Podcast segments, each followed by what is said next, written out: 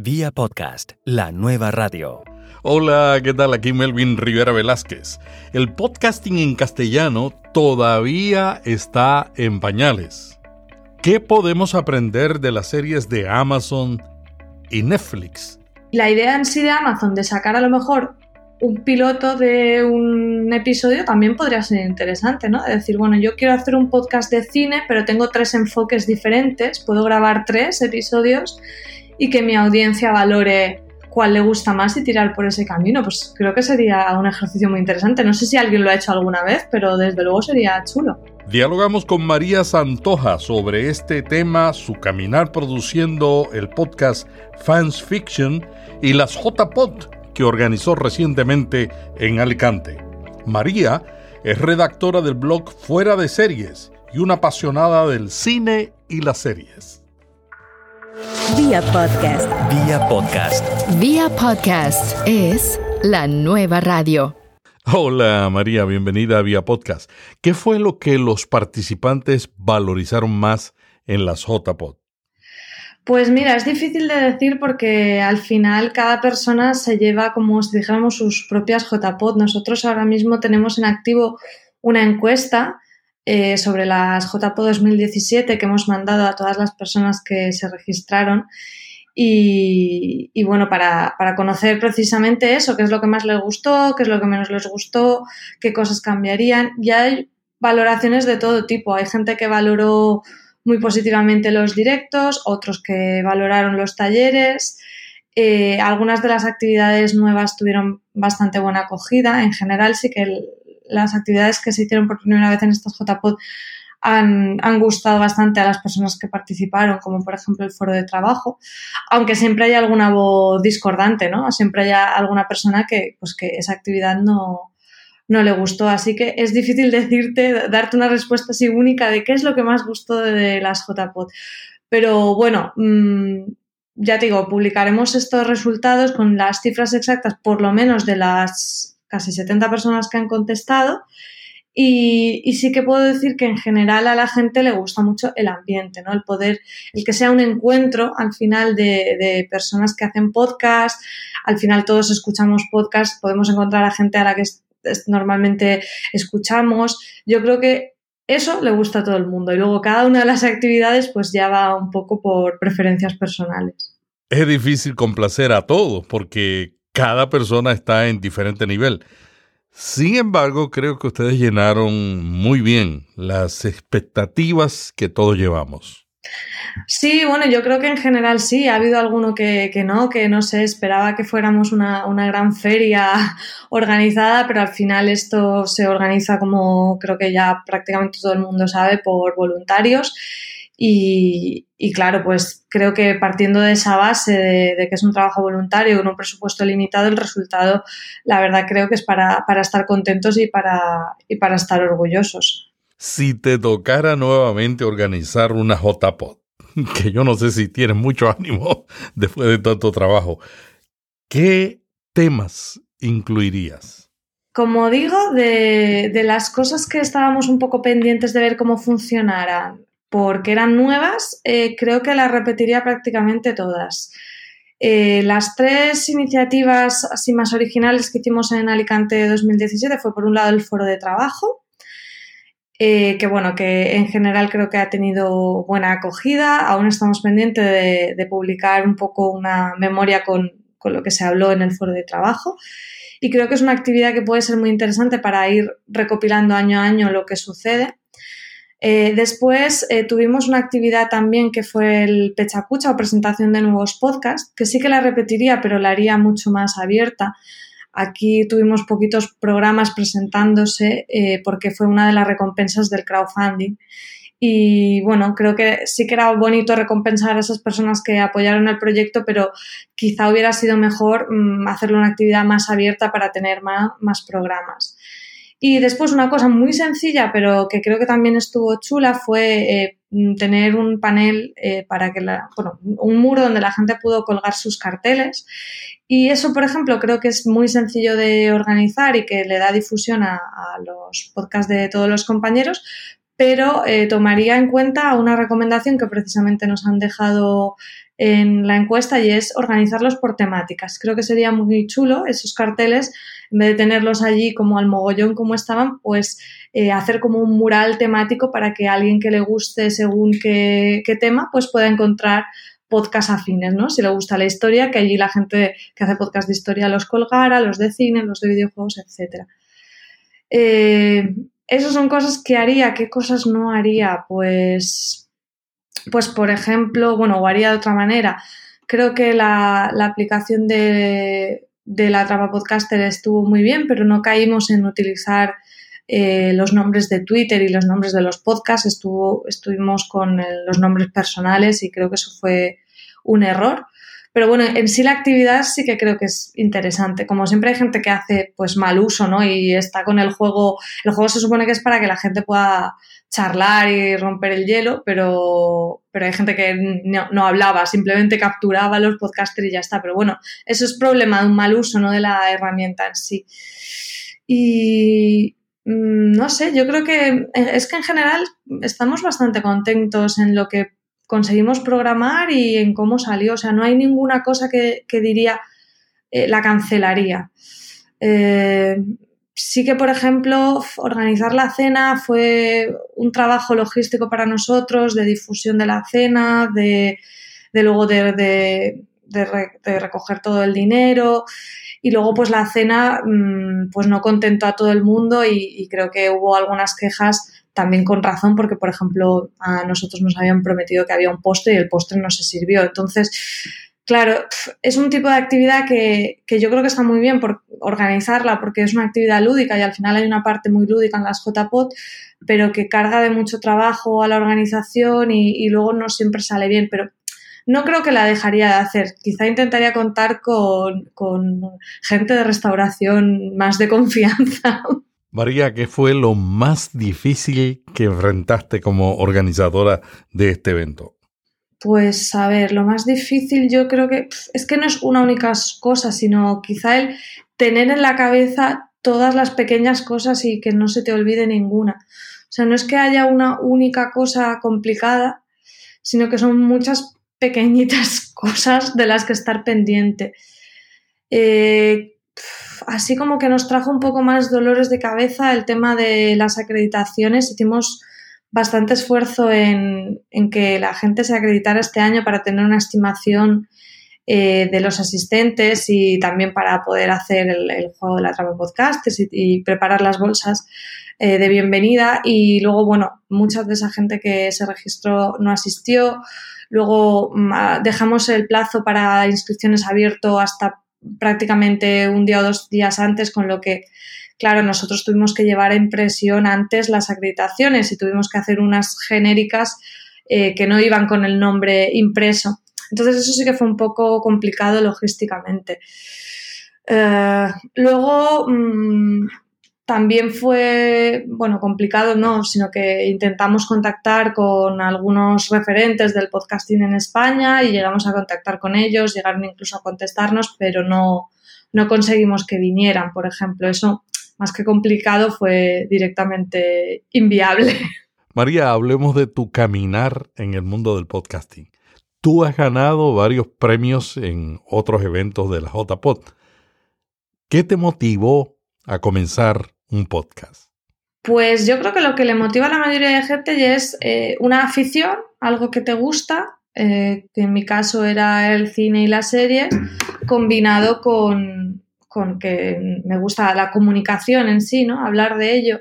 Entonces, esa fue la, motivación, fue el compartir con, la gente, eh, pues eso, esas charlas que hacíamos mi compañero Richie y yo en, el bar, pues compartirlas con, el resto de gente. María, yo he notado que tú utilizas Telegram para promover tu podcast. ¿Cuál ha sido tu experiencia utilizando ese canal? Pues en Telegram hace poquito que empezamos, hace unos pocos meses que empezamos a, comunicar eh, Fans Fiction, el podcast, y lo hemos hecho, bueno, pues eh, yo había observado que algunos compañeros eh, tienen Telegram para sus oyentes, pero bueno, yo estoy un poco, actualmente un poco saturada de, de las redes sociales y, bueno, y mi compañero Richie también, entonces nos da un poco de miedo eh, perder el control ¿no? de, del grupo. Entonces decidimos hacer una opción intermedia y es crear ese canal, pero tenerlo solo para aquellas personas que son nuestros mecenas, que bueno, en nuestro caso eh, hasta el momento utilizamos Patreon como sistema de micromecenazgo.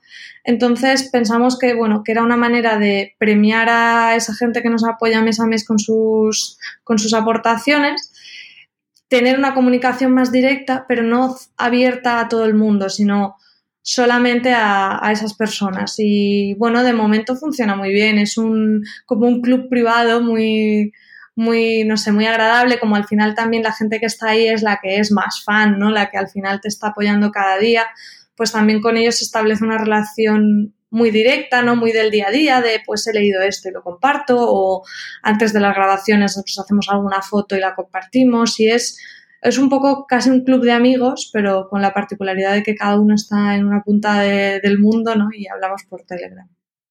Sostener financieramente un podcast no es muy fácil. ¿Cómo les ha ido con Patreon? Pues ahora lo tenemos un poco abandonado, Patreon, la verdad, y de hecho mm, tengo interés en probar el nuevo sistema que, que ha preparado Evox, que precisamente integra una especie de Patreon dentro de la propia plataforma y ya que nosotros eh, tenemos los podcasts alojados en Evox, pues pienso que puede ser interesante.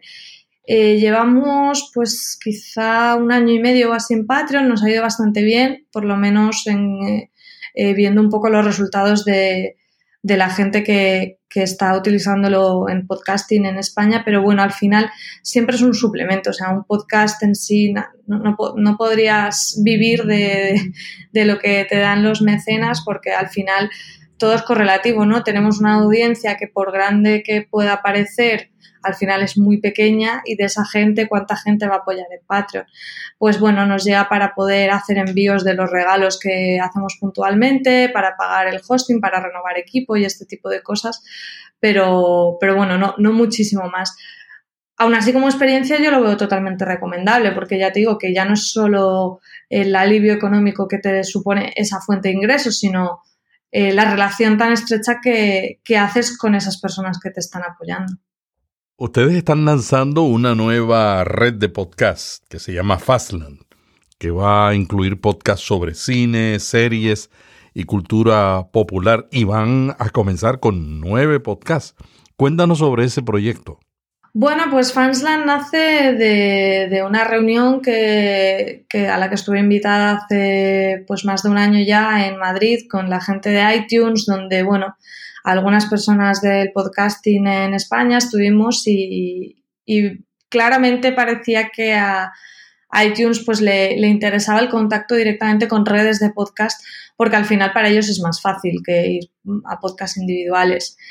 Eh, nosotros ya teníamos varios podcasts en producción, o sea, no, no es que creáramos más podcasts para decir somos una red, sino que esos podcasts ya existían y lo que hicimos fue unificarlos bajo un nombre de marca que es Fansland, pero tampoco hemos trabajado mucho más allá eh, la red como sí que han hecho otros, otros compañeros como Emilcar o, o AV Podcast o Podstar FM. Nosotros de momento ha sido un poco ponerle nombre a eso que ya existía, pero no hemos, eh, no, hemos crecido para poder ser una red más grande, más potente, sobre todo porque hasta el momento eh, todos los podcasts que están ahí alojados son o bien de Richie y míos, o bien de Richie particularmente, o míos. Entonces, claro, al final esos son dos personas y el crecimiento pues es limitado al tiempo de esas personas, que ya es muy poco. Y, de momento no nos hemos planteado esto de fichar podcast, como por ejemplo Nación Podcast también, que no le había dicho, otra, otra de las redes importantes de, España, o Emilcar también está fichando. O sea, de momento nosotros eh, pues hemos unificado bajo este paraguas porque nos parece interesante eh, ya te digo, como, primero como un poco alentados por la reunión de iTunes, pero luego también como una estrategia para los oyentes, ¿no? De manera que si estás bajo una misma marca y descubren uno de tus podcasts, pues es posible que vayan a ver qué más hay bajo esa misma marca y descubran otros. Y, y bueno, básicamente eso, eso ha sido el trabajo que hemos hecho en Fansland. María, tú escribiste un artículo en el blog Fuera de Series que a mí me llamó mucho la atención. Se llama ¿Cómo funciona la temporada de pilotos de Amazon? Y lo que a mí me atrae de ese artículo es que me dejó pensando si en el podcasting podemos hacer lo que hace Amazon y Netflix, que sacan los primeros episodios de una serie y si funciona y agrada a la gente, entonces continúan con la serie completa. Cuéntanos cómo es que Amazon y Netflix utilizan esta metodología.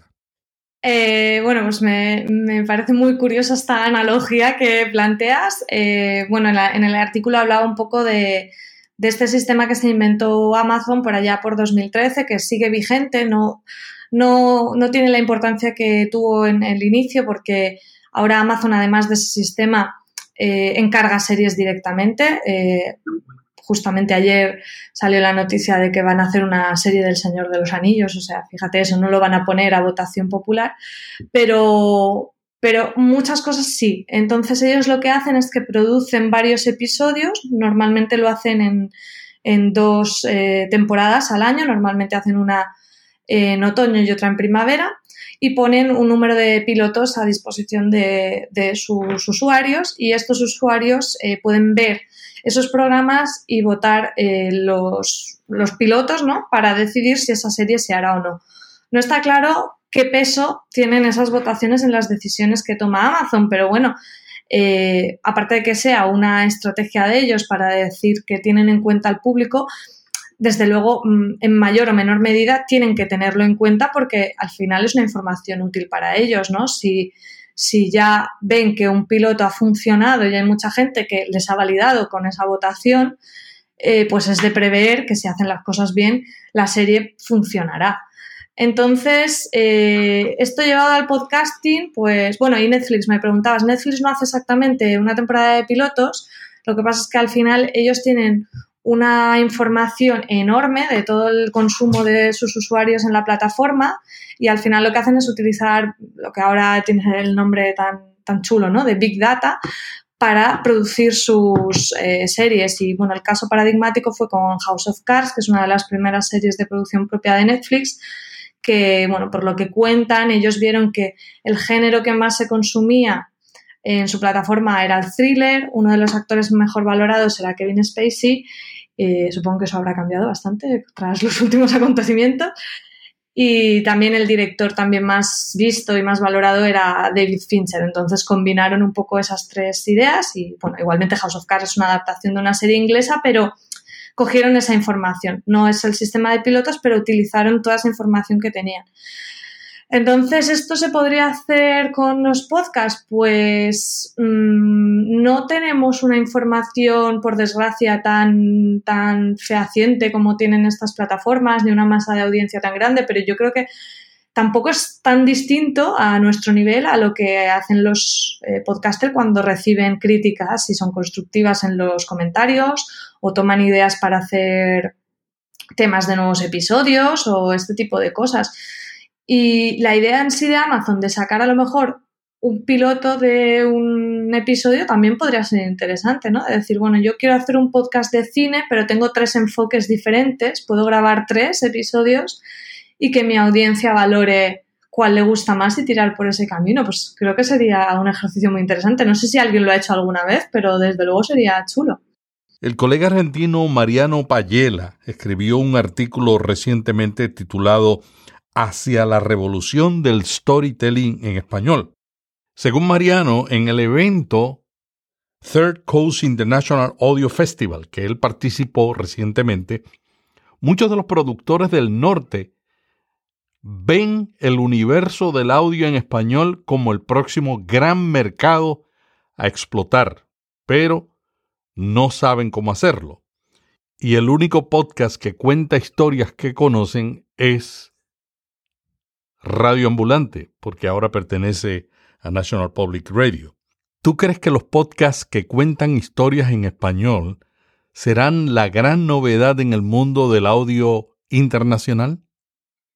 Uf, pues es difícil de decir, es lo que muchos esperamos y parece que está cerca desde hace bastante tiempo, Eh, no, no, me, no me la jugaría tanto para decir eso, pero sí que, sí que yo lo que noto es que cuando hablo con gente que no tiene ni idea de lo que son los podcasts y se lo explica, si lo descubren, eh, les encanta. Justo este fin de semana pasado yo estuve precisamente dando un taller a, gente joven sobre podcasting y los alumnos habían apuntado sin saber lo que era un podcast. Les llamaba eh, la atención la palabra y se apuntaron y entraron sin saber lo que era y salieron pues con muchas ganas de escuchar podcast e incluso de grabar porque claro, las ventajas que tiene el podcast respecto a otros medios es que son muy obvias, ¿no? Al final yo les decía, es que si te gusta un tema, el tiempo que tú tienes para ver vídeos en YouTube sobre ese tema o sentarte a leer blogs es mucho menor que el tiempo que dispones haciendo otras actividades y puedes estar escuchando podcast sobre eso que te apasiona. Entonces,